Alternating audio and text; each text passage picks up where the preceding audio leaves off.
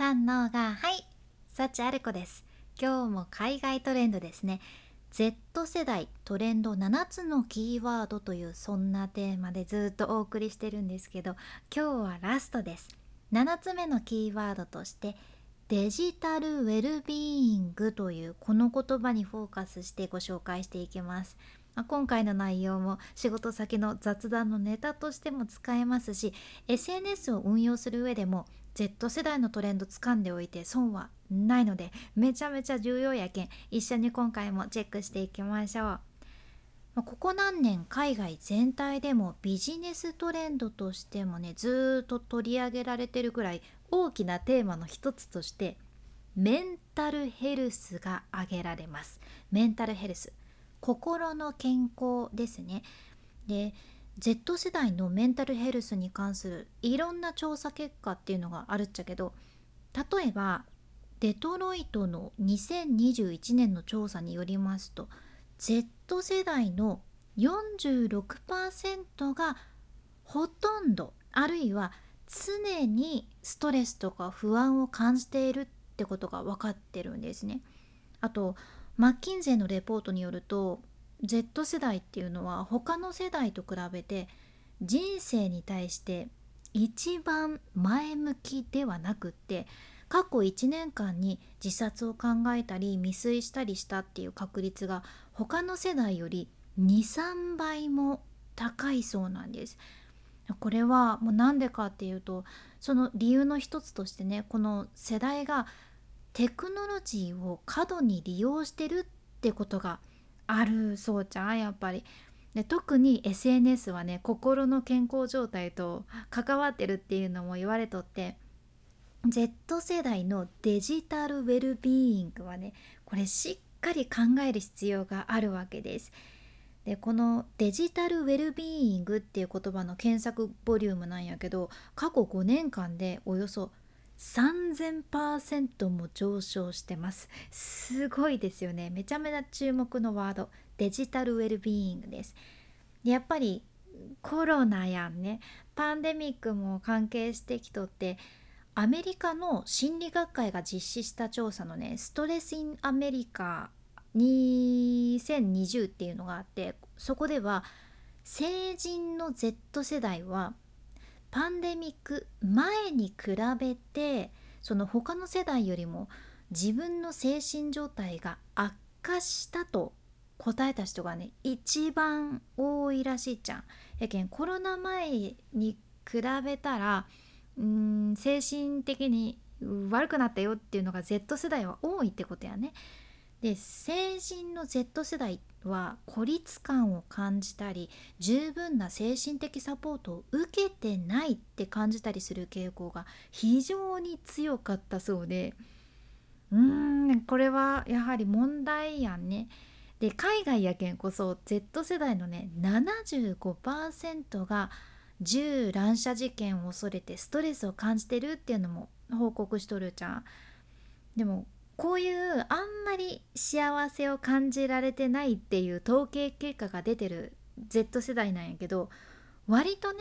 Z 世代って助けを求めたり精神的な問題を話し合ったりするっていうことに対してオープンマインドで実は他の世代に比べたら Z 世代は心の専門家から治療を受ける可能性も高いっていうことなんです。うん、ここは割と他の世代の方がオープンにできないっていう世代も多くて難しかったりするんじゃね。で実際ここ数年その精神的な問題に関わる偏見っていうのとかも減少しとって海外の有名人で特に Z 世代とかミレニアル世代の有名人とかも自分の心の問題の悩みについても割とねオープンに語るようになっててもそれはそれこそ SNS とかでもパってツイートされたりもするようになっとってみんなが社会的に正直にそういった状態を話しやすくなってきとるしむしろ今はメンタルヘルスで悩んでる人は世界中にもうたくさんいるっていうことじゃん、まあ、つまり Z 世代の間でもそういったのは当たり前になっとるしメンタルヘルスの向上っていうのを目指してセルフケアとかねホリスティックヘルスっていうのが流行ってるんですよ。セルフケアとかホリスティックヘルス。でこのホリスティックヘルスっていうのはそのホリスティックっていうのが全体的なとか包括的なみたいなそういう意味の英語やけん。つまりホリスティックヘルスっていうのはね人間が生きていく上で、まあ、体とか心とか人間のその全体をケアするっていう、まあ、結構大きな概念になるんやけど私はこれ56年前とかに薬膳とかハーブの資格を取ったけんねそこら辺結構勉強してきたわけなんやけど、うん、ある一つの不調から全然違う不調を引き起こすことってあるっちゃね。私も何年も前に一時期ね目がもうめちゃめちゃ充血して赤くなっててこれなんでかなって原因がわからんでおったんやけどでそれが何週間も続いてでもさすがにこの目の赤い感じが続くのっておかしいなって思ってね眼科に行ってでそこで「何か変わったことないですか?」って「なんかお薬とか飲んでないですか?」とか言われたけん「お薬ですか?」ってなってあそういえば市販のお薬を咳止めをずっと飲んでますって伝えてそれ規定通り飲まれてますか？って言われてあそういえば1週間でやめなきゃいけない咳止めの薬をもう1ヶ月以上もう毎日飲んでますってなってあそれが原因ですねって言われたっちゃけどでもその時ね私声を使う仕事をせないかんくってでもうこれは咳が出たら仕事できんけんもう他にどうしようもできなくって毎日その咳止めの薬を飲んでたわけですよ。じゃあなんでそうやって咳が出てたのかっていうと喉にアレルギーが出ててで結局ね仕事が忙しくってで私もストレスが溜まってて睡眠も十分に取れてなかったからだからそうやって免疫力も下がってアレルギーが出てたっていう感じじゃん。やけんこれって実は目の充血をとりあえずその時ね目薬とかでもう抑えるとかじゃまあ、ただその時のたったもう一時的な対処法になっちゃって根本の問題と向き合ってないけんさまた同じ問題が出てくるはずなんよね。やけん何かどこか不調があったらそこを一時的にバッと 抑えるとかじゃなくってあくまで全体的に包括的に考えて体も心も整えていくっていうのがホリスティックヘルスで、まあ、それがね海外の若い世代にも流行っとるのはこれはめちゃめちゃ嬉しいことやなって思います。やけん Z 世代は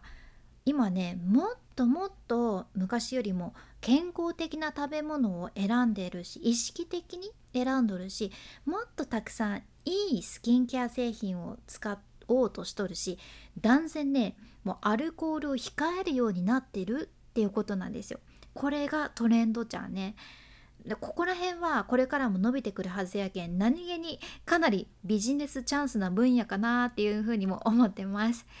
ってことで Z 世代のトレンド7つのキーワードを今回までご紹介してきたっちゃけど1つ目がデジタル2つ目ノスタルジックで3つ目信頼 VS 不信感4つ目ダイバーシティ5つ目 Z 世代の買う力。まあこれ購買力ですね。で6つ目ハイブリッドワーク。で今回の 7, 7つ目デジタルウェルビーイングっていうことでした。今回の内容もちょっとでもあなたの参考になれば嬉しいです。Z 世代のトレンドっていうのはこれからもビジネスにかなり反映されると思うけんぜひ仕事先の雑談のネタとしても使ってみてください。君に幸あれ。ではまた。博多弁の幸あれ子でした。